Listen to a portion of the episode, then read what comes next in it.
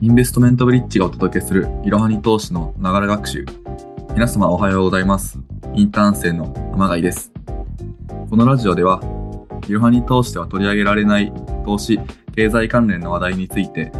いろりとお話していきます。今日は岡村くんに来てもらっています。よろしくお願いします。よろしくお願いします。岡村くんどう？最近気になった投資経済のニュースなんかはあるかな？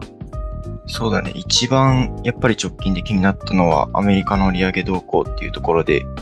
えっと FOMC のが24日に公開されたところがあると思うんだけれども、まあその中で言われているのが、利上げを一旦その止めて、でまあ6月は一旦スキップするんじゃないかっていうところがかなり気になっているところではあったかな。うん、そうだよね。それ結構ニュースになってたよね。うん、そうだね。この前公開されたのって FOMC の議事録だっけ？そうだね。議事録だね。今月の頭にあった FOMC の議事録が公開されて、うん。それで利上げの、まあ、停止というか鈍化が示唆されたっていうことかな。うん、そうだね。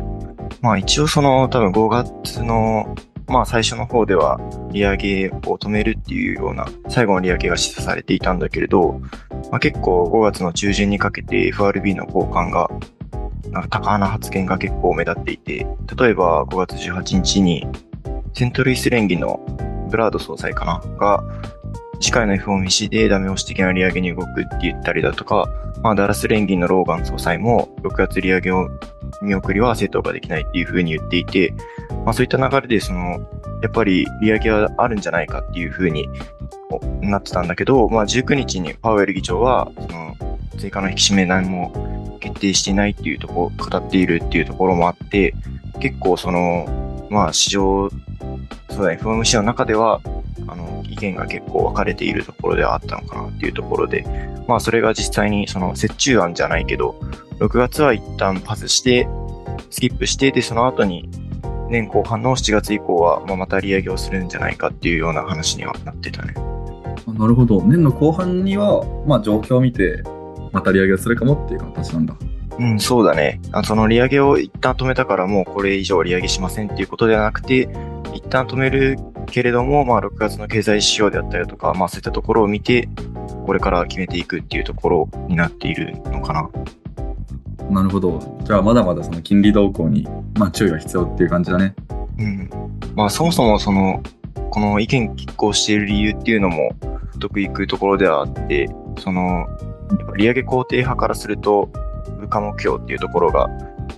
えー CPI がその上昇率今4.9%ぐらいで、まあ、目標が2%っていうところから見ると、やっぱりまだ遠いところはあるし、労働市場もやっぱ米国は結構堅調なところはあるから、まあそういったところで、利上げっていうところはまだ続ける必要があるっていう意見がある一方で、やっぱり反対にその、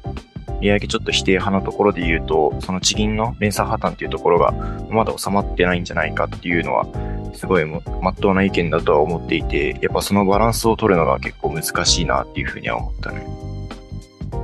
そうだね。やっぱり FOMC の中でもハト派が、やっぱりこう少しずつ増えていってるような感じなんだね。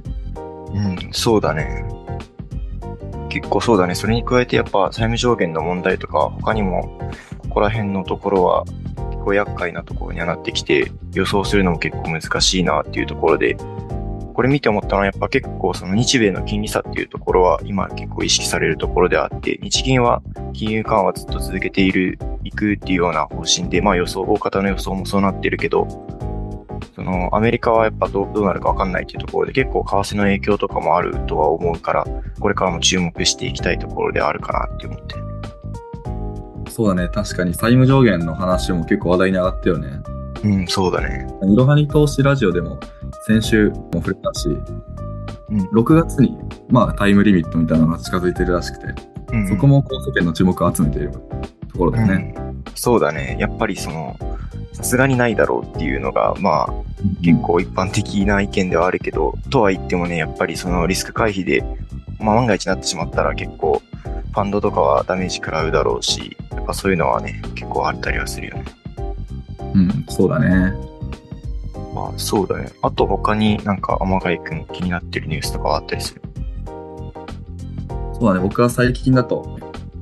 NVIDIA の決算が気になったかな。実際に、えー決算が発表された次の日の米国株式市場では、だいたい25%近く NVIDIA の株価も上昇して、一時、一時時価総額も1兆ドル近く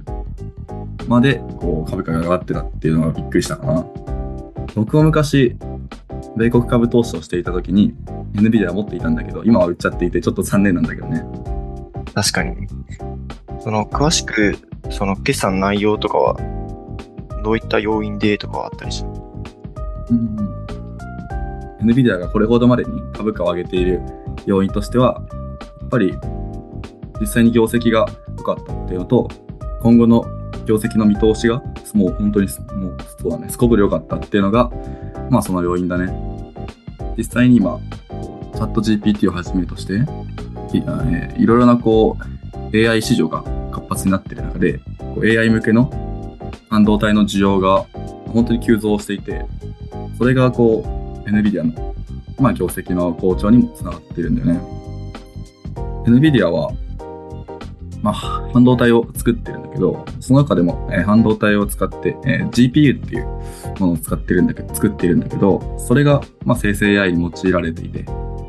まあ、そのおかげで、まあ、本当に半導体関連、NVIDIA だけに限らず、AMD だったり、そのあたりも軒並み、まあ、業績が好調といった状況だよ。そうなんだね。まあ、やっぱりそこら辺は今は結構注目というか、まあ、上がっていくような関連の分野ではあるから、まあ、確かにそういうところがあるんだね。僕はそんな感じで、米国株投資をしてるんだけど、岡村くんは何か投資とか気になっているものとかある？そうだね。最近で言うと、6月の IPO の投資に関して少し気になっている部分があって、というのも、5月は IPO 企業がなかったと思うんだけど、6月に入ってから、まあ、ここ最近10件ぐらい IPO っていうのが来ていて、特にその10件っていうのを見ていて思ったのは、やっぱり AI とか DX 関連の銘柄は非常に多いなっていうふうに思っていて、まあそれも結構多種多様で、例えば広く AI を扱うようなところもあれば、学習に特化して AI を扱うところであったりだとか、人材のところであの AI を扱っているところもあって、で、まあなんでそのやっぱ AIDX を注目しているかっていうと、え4月かな？に、えーディープラーニングの企業としてリッチアイっていう企業が IPO したんだけど、まあそこが、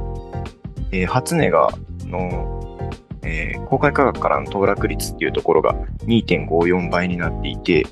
で、その他にも3月末にフュージックっていう企業が IPO したんだけれども、まあそこも騰落率が3.27倍っていったところで、その、まあやっぱりこういった管理のところは人気のテーマでもあるし、まあ今後、その、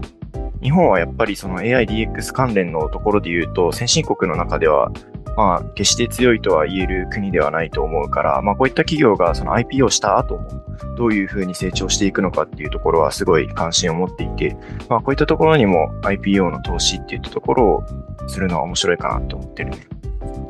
なるほど。確かにすごい人気だね。ぜひとも僕も AI 関連銘柄を当てたいところだけど、6月 IPO ではどんな銘柄気になってる？特に。そうだね。特に気になったのは、AR アドバンストテクノロジーっていう企業があって、まあ、ここも、まあ、今言ったように、えっと、DX ソリューション事業の単体で行っているところなんだけれども、まあ、その中でもいろいろとそのサービスを展開していて、まあ、上流工程のコンサルティングっていうところから、えっと、まあ、下のその開発であったりだとか、あの、保守運用っていうところまで総合的なサービスを展開しているところではあって、で、結構、その、まあ、業績見ても、利益率っていう面では少し改善の余地はあるかなっていうふうには思うんだけれども、まあ、その他売上もしっかりと伸びているところではあるし、